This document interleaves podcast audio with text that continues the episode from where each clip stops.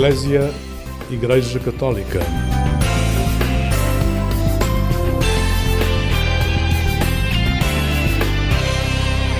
Olá, uma boa noite para si. O programa Eclésia convida-o a ficar desse lado para uma noite de boa conversa. Hoje temos poemas, um Nobel da Literatura, campos de férias e o estudo da teologia. Mas antes disso, temos também a vida que levou o padre Miguel Vasconcelos a pensar que poderia ser um arquiteto, um engenheiro, talvez um médico. Mas a Igreja e as pessoas ganharam um padre. Boa noite, Padre Miguel. Boa noite. Obrigada por estar aqui no Eu é programa Eclésia e uh, aceitar falar sobre a sua vida conosco. Aceitar falar sobre a paisagem onde Deus se vê. Assim nos diz o Cardeal José Tolentino Mendonça. E sei que é uma, uma frase que gosta, que elege esta ideia de que a nossa vida é uma paisagem onde Deus se lê. Sim, é de facto uma frase que eu gosto e que, e, e que elejo, sobretudo porque me parece que é dizer de uma maneira muito bonita o que é a realidade da nossa vida toda, de, de nós todos. E quando é que percebe que a sua vida é uma paisagem onde Deus se lê? Eu, eu não sei, eu não sei dizer um momento específico em que isso tenha acontecido, não, não consigo precisar.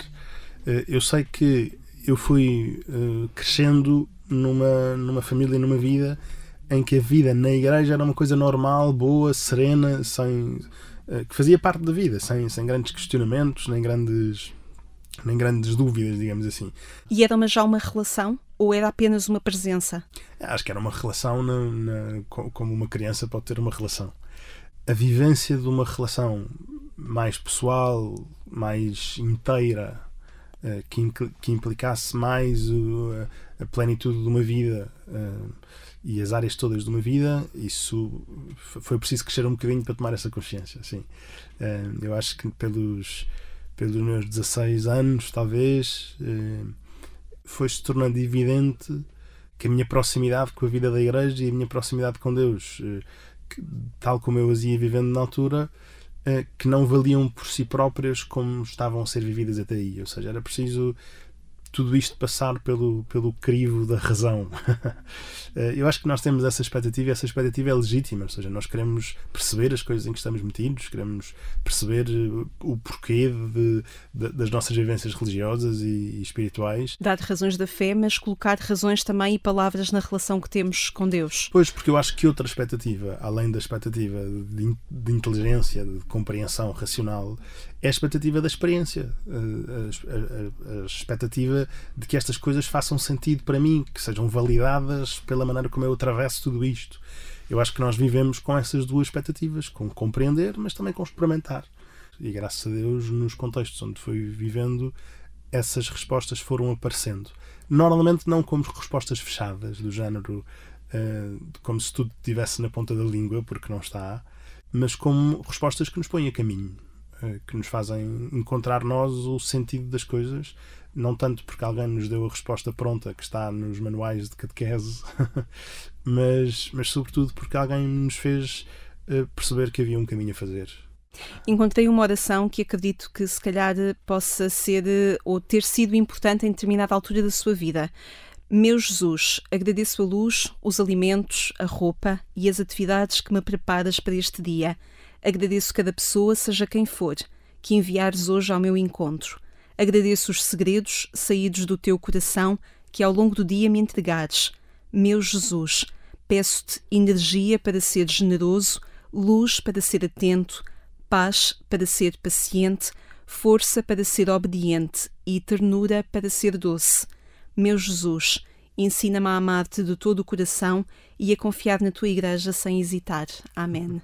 Os jovens do campo de férias Milonga re- rezavam esta oração. Há, há- há alguns anos que eu não me cruzava com este texto assim. Essa oração foi escrita pelo padre Ricardo Neves, que, que na altura eh, era quem, quem acompanhava os campos de férias da paróquia do Estoril, e essa era, a oração, eh, essa era a oração do campo, por assim dizer. E que dava corpo a uma relação, de facto. Sim. O lugar do Milonga na minha vida é um lugar muito importante, porque eh, foi, foi talvez a primeira experiência eh, de serviço que me preencheu de uma maneira que me fez pensar que a vida por esse caminho do serviço e concretamente do serviço à igreja fazia sentido eh, e que podia ser para mim, podia ser sobre isso a minha vida. Nós somos pessoas em relação e reconhecemos-nos e vivemos em relação. Também no caminho de conhecimento, de descobrimento em igreja, as pessoas são importantes para nos eh, radicarem a lugares, para nos radicarem a um crescimento. É o caso, por exemplo, do Padre Ricardo Neves no seu percurso. Sim, uh, sim.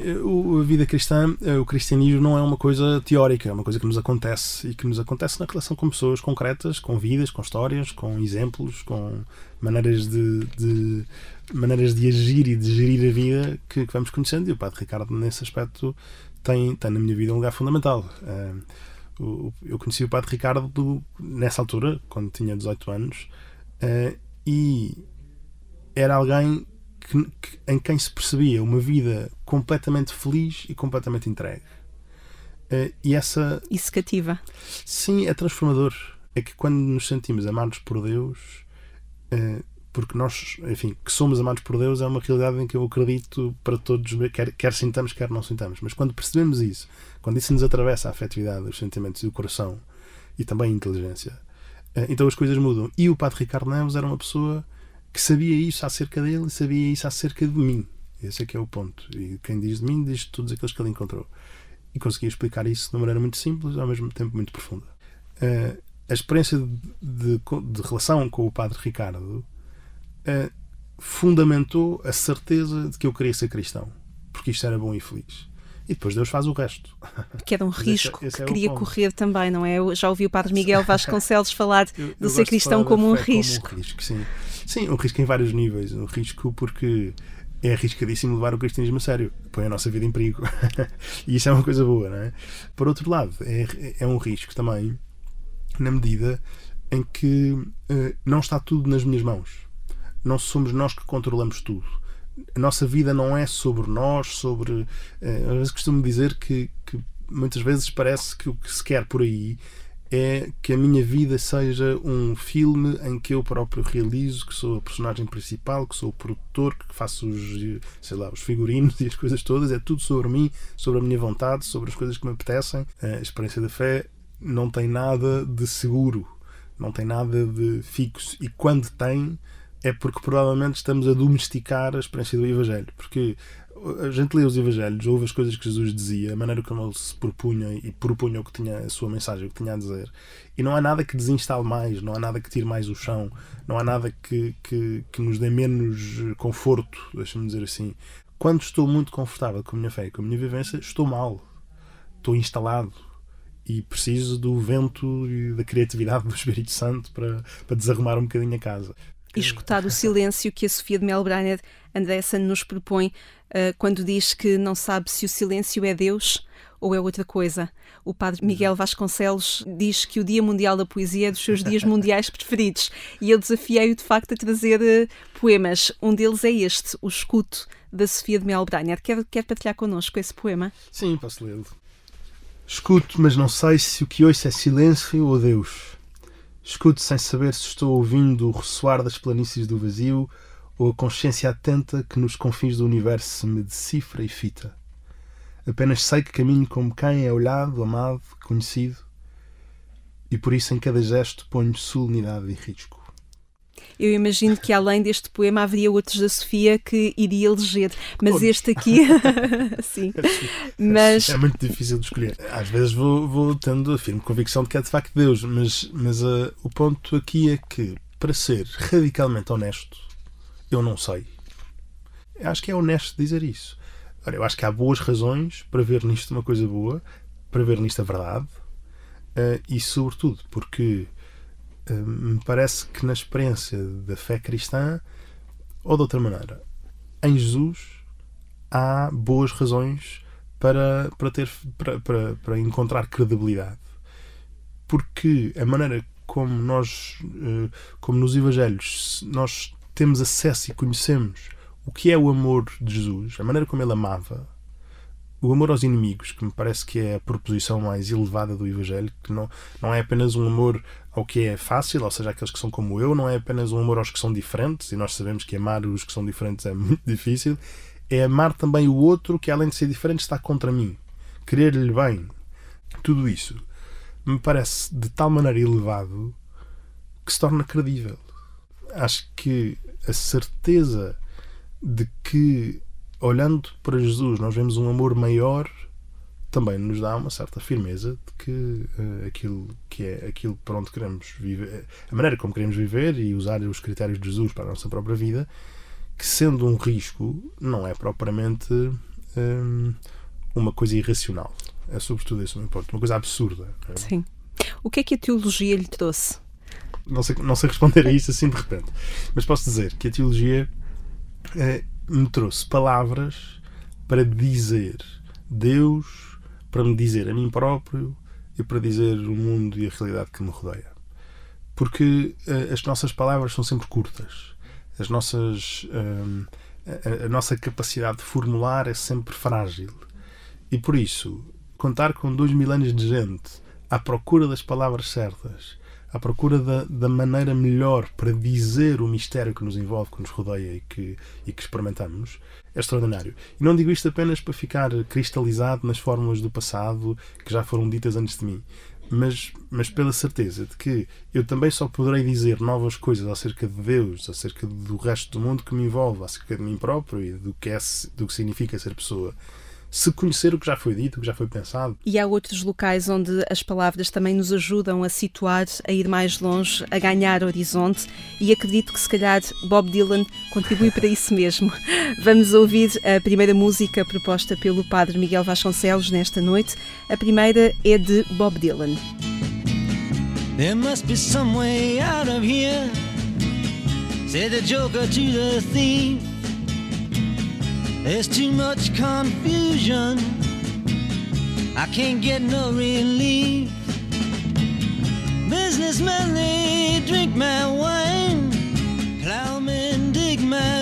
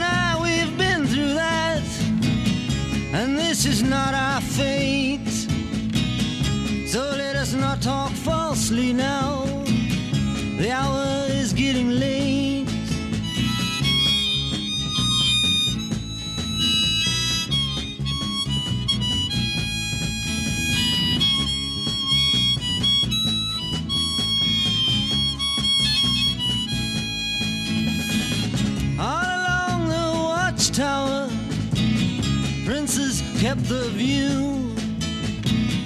While all the women came and went, barefoot servants too. Outside in the distance, a wild cat did growl. Two riders were approaching, the wind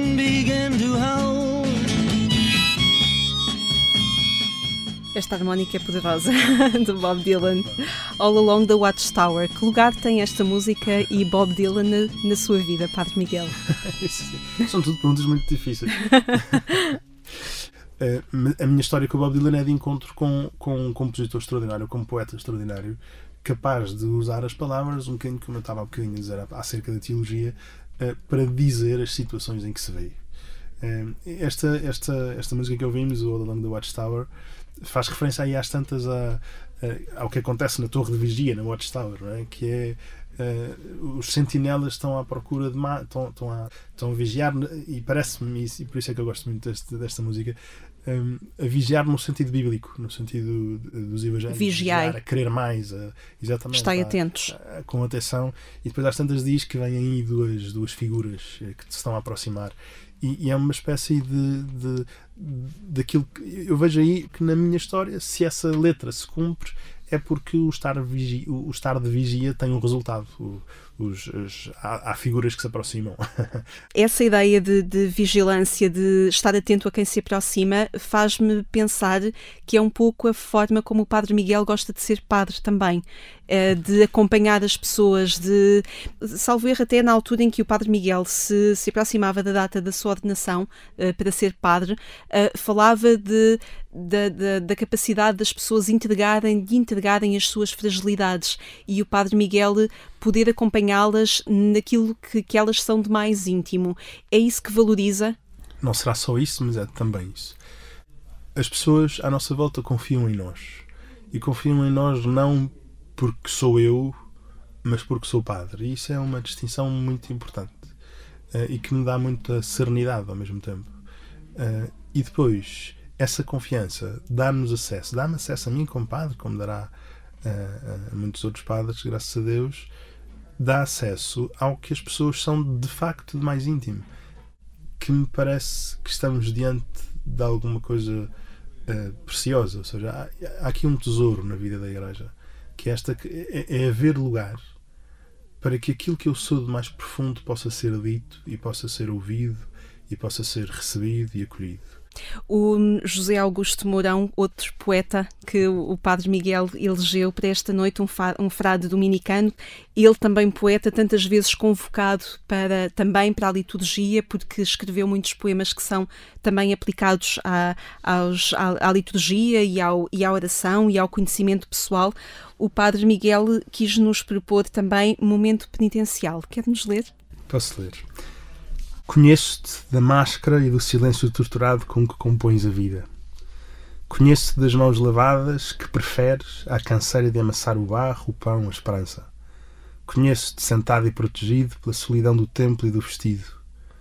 Conheço-te por trás da cortina da indiferença, entre o medo e a cólera, o montão de palavras que carregas sozinho para armar teu circo de piedade pervertida. Conheço-te como se conhece um muro branco contra o vento a cal do túmulo que esconde a corrupção e a violência antiga. Conheço-te interpondo entre mim e ti o rito, o código que te prescreve os pensamentos e as ações. E foi para saíres da barra que te chamei pelo nome e te dei um mapa e remos. Se fiz uma aliança contigo e te escolhi, foi para olhares em face os rostos desfigurados que nenhuma palavra ilumina. Ao entrar na aliança dos teus dias, foi para seres enviado da esperança e da ternura que te escolhi e te sagrei, irmão e irmã de toda a dor do mundo. Para saíres dos labirintos da culpa e do farisaísmo, te calcei os pés e te indiquei os caminhos do mar, o exílio das certezas, o amor do tempo e da eternidade. Precisamos de mais José Augusto Mourão nos nossos dias. Precisamos de muito mais. José Augusto Mourão tem um, um estatuto híbrido que lhe é muito ingrato, deixa-me dizer assim, porque ele sendo um poeta de liturgia, é às vezes olhado pelo mundo da poesia como um devoto, e sendo um, sendo um homem da liturgia ligado à poesia, é olhado como uh, um alienígena. Mas ajudará ele a abrir portas também? Ajudará certamente a abrir portas e a fazer pontos, mas é preciso encará-lo com seriedade. Eu escolhi este texto para trazer para aqui porque me parece que é um olhar transparente e radicalmente sincero sobre o interior da vida de um padre. Mas isso também tem a ver com o facto de, de, me parecer que a melhor maneira de olhar para a vida de um padre não é separar entre a vida privada e a vida de padre, é perceber que é uma, pessoa, uma só pessoa que, que precisa de se livrar de todos os vestígios e restícios de duplicidade que possam existir. Uh, e é também ao serviço disto que este texto está. Uh, a, a, verdade é que uh, o, aquilo que dizia há pouco, o, o acesso privilegiado ao coração que as pessoas abrem para os padres é perigoso. É perigoso no sentido em que qualquer falta de tato, qualquer passo em falso pode ferir. E essa vulnerabilidade precisa de ser tratada como terra sagrada. E, e eu preciso de repetir isso a mim mesmo todos os dias, porque uh, porque, porque do, do, meu lado também há fragilidade, também há fraqueza, também há falta, também há assuntos mal resolvidos. Quer dizer, isto sou uma pessoa como as outras, obviamente, e, e por isso uh, o, o, reconhecer que não estou em meu nome uh, parece-me ser aqui o, o que é fundamental. E é terra sagrada também, com certeza que encontra na capelania da Universidade Católica Portuguesa, porque eh, é um local onde diferentes histórias, com diferentes caminhos, de diferentes origens, com muitas procuras, com muitas interrogações, ali chegam. Foi esta a missão que o Cardeal Patriarca de Lisboa lhe destinou, pouco depois de ser ordenado. Como é que é ser capelão de uma universidade? Então, em primeiro lugar, eu posso dizer que me sinto um privilegiado por poder ser capelão da Universidade Católica. Que há, sempre uma frescura na universidade, há sempre uma novidade, as coisas nunca são iguais. Nunca são, nunca são iguais. E procura fazer da capelania que espaço? Primeiro, a capelania não tem muito espaço, é logo um problema, mas, mas sobretudo um espaço para estar. Eh, a vida da igreja tem muitas atividades. Há imensas propostas para os jovens e para os jovens universitários a acontecer hoje. O que se pode fazer é uh, ajudar a que uma experiência vivida, uma experiência de fé vivida, às vezes de evento em evento, e ainda por cima nós estamos nesta fase a preparar um grande evento que é a Jornada Mundial da Juventude aqui em Lisboa, eh, e parece-me que nós temos que olhar para os eventos, e já agora que temos que olhar para a Jornada Mundial da Juventude, não apenas como uma semana ou uma coisa que vai alimentando, vai enchendo o balãozinho da fé um bocadinho mais, que depois se esvazia ao longo do tempo, que é uma metáfora que se usa muito, mas que eu embirro bastante, uh, e, e, aproveitar todos esses eventos para propor um itinerário pessoal, um percurso contínuo que não dependa de, de, de, happenings. Precisamos de, de, aproveitar esses eventos para começar um processo, para propor o início de um percurso pessoal, para, para, começar, para, para propor um itinerário de profundidade, de estabilidade e, de, e, e que, e, que, esse, e que esse itinerário, sim, possa responder à sede de infinito e de espiritualidade e de, e de mais que hoje em dia os jovens têm. Graças a Deus tenho olhado para, para as preparações todas da Jornada Mundial da Juventude com esse, com esse olhar. Há aqui uma vontade clara e manifesta de não se tratar apenas de uma semana divertida, de encontro com o Papa, por extraordinário que isso seja, mas de ser um acontecimento transformador precisamente porque faz esta passagem dos eventos para um processo, para um percurso, para um itinerário contínuo, onde eu aprofundo a experiência da fé. E, e nós precisamos de aproveitar isso para dizer, saber dizer isto, saber dizer, nós contamos contigo com a tua força, com a tua generosidade, com a tua vontade, com o teu esforço, com a tua dedicação, com a honra e com a inteireza que podes dar à tua vida, para apontar para lugares mais altos, para não ficar satisfeito com, o, com, com migalhas de, de espiritualidade e de, e de felicidade. E, e nós, isso não chega. e, e, é, vejo por aí a missão que Deus me confia. Assim. Vamos novamente à música, desta vez com Chico bem. Buarque. Um, vamos ouvir Construção, uma proposta do padre Miguel Vasconcelos, que esta noite é nosso convidado, e a eleição musical é dele também. Já ouvimos Bob Dylan, vamos agora a Chico Buarque. Amor daquela vez como se fosse a última. Beijou sua mulher como se fosse a última. Cada filho seu como se fosse o único e atravessou a rua com seu passo tímido. Subiu a construção como se fosse máquina.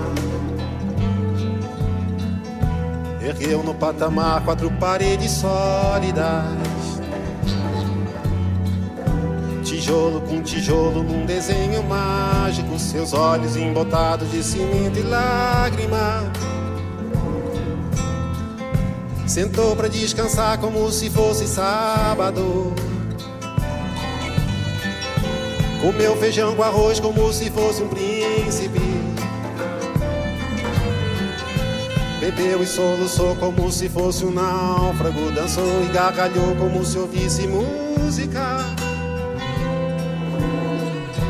E tropeçou no céu como se fosse um bêbado e flutuou no ar como se fosse um pássaro. E se acabou no chão feito um pacote flácido, agonizou no meio do passeio público. Morreu na contramão atrapalhando o tráfego.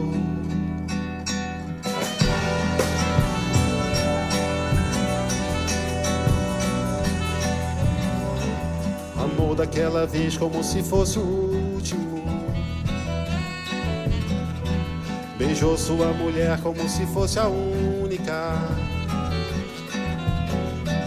E cada filho seu como se fosse o pródigo. E atravessou a rua com seu passo bêbado.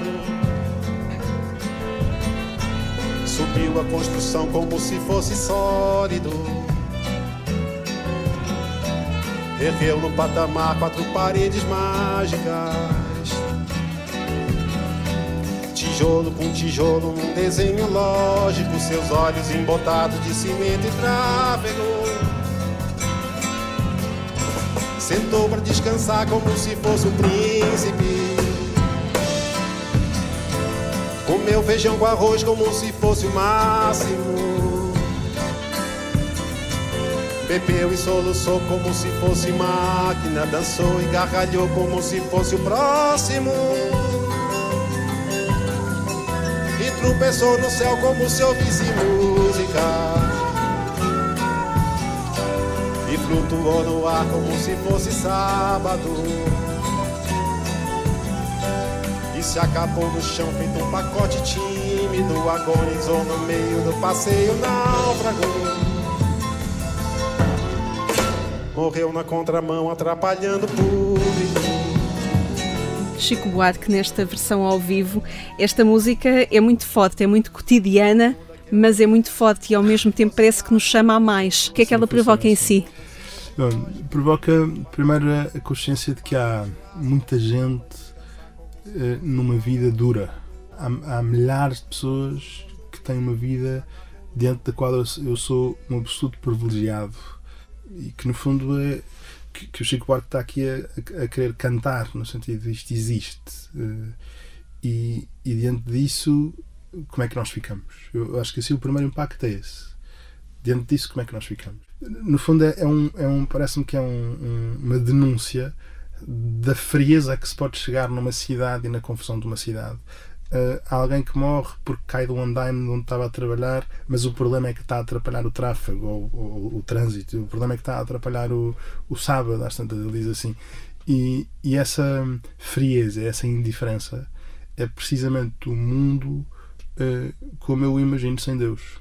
Um, e, e, nós corremos o risco dessa distopia. E eu acho que esta música também serve para, para alertar isto. Uh, o, o Construção, que é o título da música, é porque é preciso construir para fora daqui. Quer dizer, pelo menos é como eu olho para o texto. Para fora desta maneira de viver as cidades, para fora desta, desta, desta uh, miséria humana que infelizmente chega a tantos e ocupa o coração de tantos. Uh, é, é, preciso construir para fora daqui. A construção de um país, a construção do, Brasil, no caso do, do Chico Buarque, mas, mas a construção da cidade, que é um tema bíblico também a nossa construção da cidade não pode ser isto. Não, é? não pode ser por aqui. Há aqui alguma coisa, o Papa Francisco diz a economia mata. Há, algo, há ecos disso nesta Sim, música. Sim, nesta também, música. É? Engraçado que a Adélia Prado, logo na primeira estrofe do Salmo, poema que também nos quis propor nesta noite, diz que tudo o que existe louvará. Será que tudo aquilo que Chico Buarque cantou, será que louva? Não, mas pode eu acho que essa é a, a, a, grande força de esperança que a Adélia Prado traz. Aquela multidão fria que, que está indiferente à pessoa que morre porque caiu no meio da estrada, essa multidão é assim na realidade. Mas ela pode não ser isso. Uh, tem direito a não ser isso. E, e parece-me que é, é, isso que a Adélia, a Adélia Prado percebe muito bem e dá a conhecer. É engraçado, eu conheci a Adélia Prado pela mão do Cardeal de Medina Mendonça. Não, e que voz é ela? É, é, é muitas vozes, mas é a voz de uma católica convicta, catequista, eh, no meio de um, de um de um, de um, país diferente do nosso, como é o Brasil. Ela é uma católica empedernida e teimosa, digamos assim, no bom sentido do termo. Uh, empedernida numa lógica de, de, de, estar convicta daquilo que é a sua fé e disso não ser um mínimo problema nas coisas que escreve. Nela está implícito que uh, o cristianismo é corporal, ou seja, que não é apenas uma, uh, um movimento da alma em direção a Deus. É um movimento que, é um movimento que, me, que, que, é de facto em direção a Deus, mas inclui tudo o que eu sou, inclui a minha, corpore, a minha corporeidade, inclui a, a, carne, inclui a vida, inclui as coisas que, que me fazem uh, pessoa nesse sentido. E a Adela Prado agrafa-nos à realidade da carne, isso é muito bonito. Vou-lhe só pedir para ler, porque assim catamos quem nos segue muito com bem. este poema, vamos partilhá-lo. Tudo que existe louvará. Quem tocar vai louvar, quem cantar vai louvar o que pegar a ponta da sua saia e fizer uma pirueta vai levar. Os meninos, os cachorros, os gatos desesquivados, os ressuscitados, o que sob o céu mover e andar vai seguir e louvar. O abano de um rabo, um miado, uma mão levantada louvarão. Esperai a deflagração da alegria. A nossa alma deseja, o nosso corpo anseia o movimento pleno. Cantar e dançar, Tedeu este de graças por tudo aquilo que acontece, esta inter intertextualidade que o Padre Miguel Vasconcelos vai buscar e onde Uh, onde cruza tantos olhares, onde cruza tantos horizontes e onde encontra em tantos esses horizontes o olhar de Deus sobre as coisas e a forma como Deus nos vai falando. Quase arriscaria dizer que essa intertextualidade faz do seu sacerdócio mais rico, faz do, do mundo que entrega às pessoas e que acolhe as pessoas mais rico, mais aberto, mais com horizontes largos. Eu estou convencido que, que essa intertextualidade não é uma coisa minha, que isso é uma coisa que é real, que está aqui à nossa volta para, para, para ver e para descobrir e para experimentar. Porque nós somos todos a mesma coisa, deixa-me dizer assim, somos todos feitos da mesma massa. Qualquer, eh, posso dizer de outra maneira, que é desde, sempre que há um, uma procura honesta da verdade, sempre que há uma procura honesta da beleza, sempre que há uma procura honesta da bondade, eh, eu posso não dar esse nome, mas eu estou o caminho de Deus.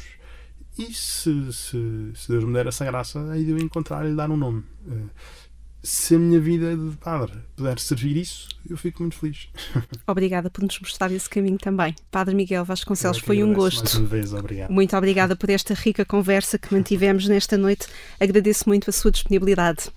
O programa Eclésia termina aqui na rádio, mas pode encontrar-nos no portal de informação em agência.eclésia.pt e pode ainda voltar a ouvir esta conversa com o Padre Miguel Vasconcelos em formato podcast também a partir do site da Agência Eclésia. No sábado de manhã voltamos para lhe dar os bons dias, aí quando forem 6 horas. Eu sou Lígia Silveira, obrigada por ter estado conosco. Tenha uma vida sempre feliz.